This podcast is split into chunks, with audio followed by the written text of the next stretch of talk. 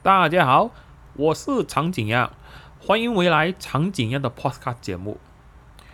这集长颈鸭想和大家分享的主题是西洋棋 Chess。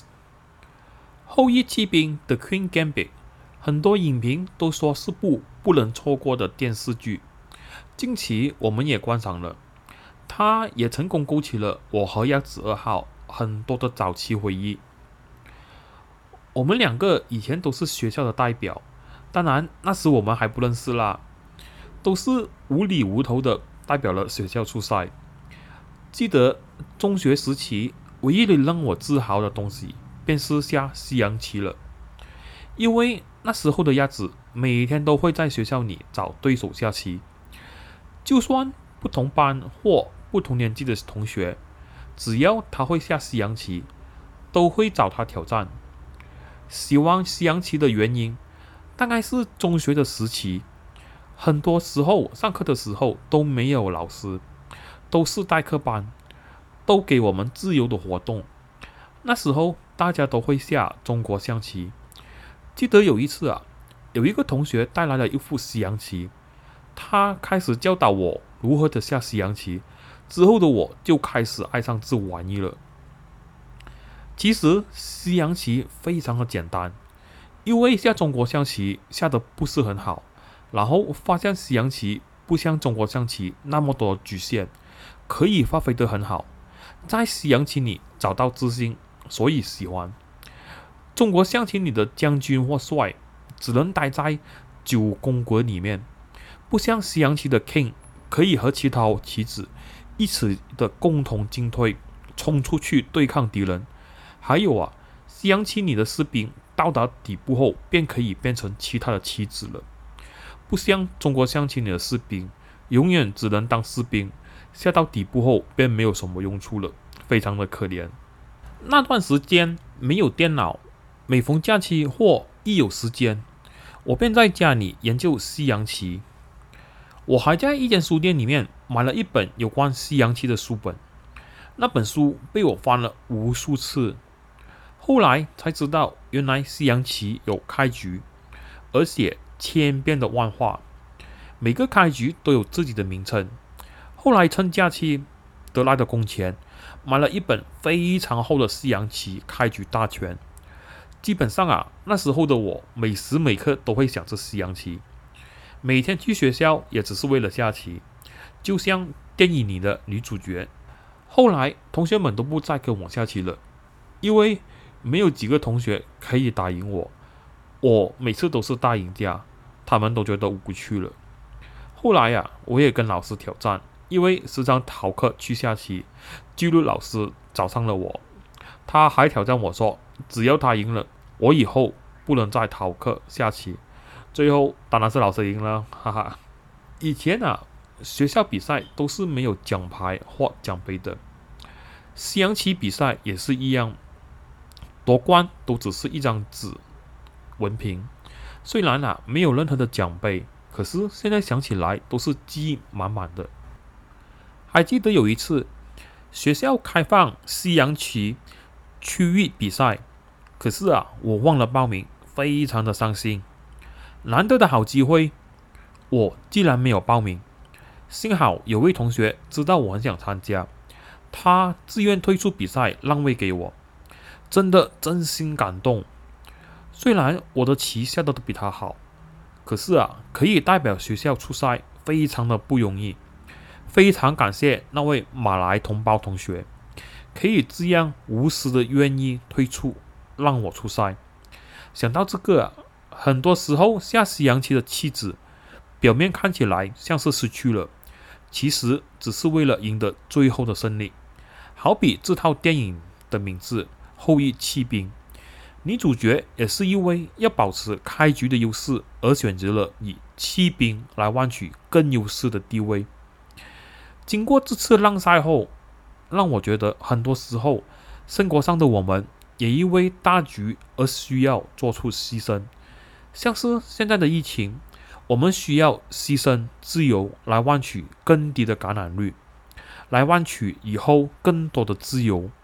可惜啊。很多时候，人们都是自私的。那次代表学校出赛是一个惨痛的教训，因为我没有赢过一局。在那次的比赛，我遇到了真正的高手，还有一些都是周选手，而我这个没有任何团队或教练的选手，自然只有落败的下场。这次的比赛让我学习到什么是“天外有天，人上有人”的道理。很多时候，我们以为无敌或在顶峰的时候，只是啊，我们还没有遇到真正的高手。我们真的需要时时刻刻保持谦虚和学习的态度，才会更上一层楼。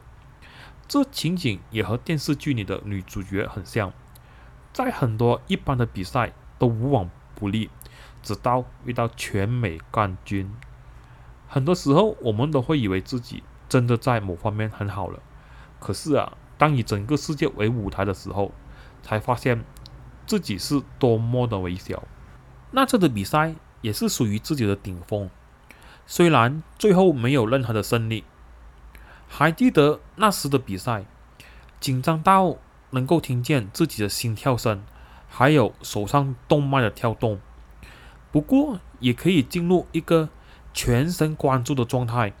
连学校的钟声，还有周围学生的声音，也完完全全的听不到，仿佛停留在自己的空间。那时的脑袋是多么的清晰，那种感觉真的非常美好。可是啊，那次过后，那种感觉和境界再也找不回了。之后流行起 Cyber 咖啡，我去 Cyber 咖啡，时常上网和其他国家的棋手下棋。那时还是雅虎的年代，雅虎 Game 有很多游戏，其中一个便是可以和其他国家的玩家下西洋棋。那时真的是玩到流连忘返，也学习到了原来西洋棋也有 ranking 的排名。那时还在雅虎里面找到一个专门讲西洋棋的网站，我还疯狂的把里面的资料通通的打印出来。那时吃饭都没几分钱，可是啊，还是选择了把喜欢的东西打印出来。现在想回去，还真的是傻了。买了电脑后，我人生第一个正版游戏软件就是 Chess Master 八千。这个游戏可以模拟不同 ranking 的棋手，然后里面基本上有全部历史文明的对局记录，还有其他的学习和教导等。那时的上网费用非常的昂贵，所以啊，家里都没有上网配套，而去赛博咖啡也需要按小时的算钱。买了这个游戏以后，真的就是一天二十四小时无时无刻都可以在家下棋，而且不用消费，只花电费，非常开心，也能回味一段时期。当时我的偶像 Gary Kasparov，那时候的世界冠军。那时，他和 IBM 超级电脑地步大战。那个时候，也是电脑领域正式对人类宣战并战胜的开始。当时，人们还认为电脑还不足以打败人类。可是，电脑凭着强大的计算能力和完全不会觉得累和犯下错误的优势下，便把人类打败了。还记得我以前的电脑老师时常会问我们。到底是人脑厉害还是电脑厉害？我们每次都会说，当然是电脑啊。可是啊，他都会告诉我们，其实人脑比电脑厉害，因为啊，电脑是人脑发明的。当然，这个答案也是对的。电脑不管多厉害，坏了还是需要人类维修。当然，现在的电脑已经厉害到了连围棋都赢了。而且还有很多人工智能 AI 的出现，可是我认为电脑只会协助我们，并不能完全的取代人类。其实很多比赛都是不公平的，例如以超级电脑或无数的云端计算来战胜人类。可是啊，在没有了电力或网络后，很多电脑都不能很正确的运作了。在电影里。描述了美国女主角打败了来自苏联的冠军选手，可是啊，在真实的世界里，其实是中国女选手在九十多年的时候打破了纪录。一九九一年，中国女选手谢军把苏联从世界冠军的宝座里夺去了冠军，然后开始了中国选手在整个九十年代的称霸。基本上啊，可以讲一直称霸到现在，中间只有四次的被保加利亚、俄罗斯、乌克兰夺冠。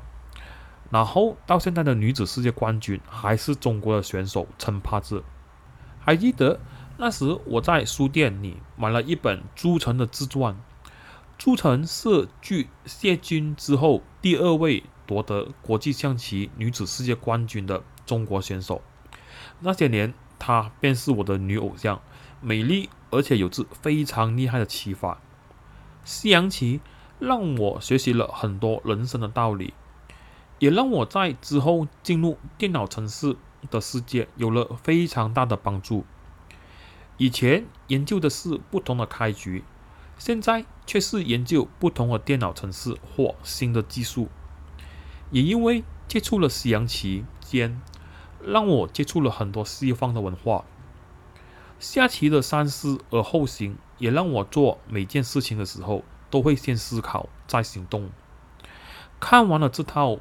剧，仿佛啊，带我回去看看以前自己的某段欢乐时光，无限的感触。好了，今天 podcast 到此结束，谢谢大家，拜拜。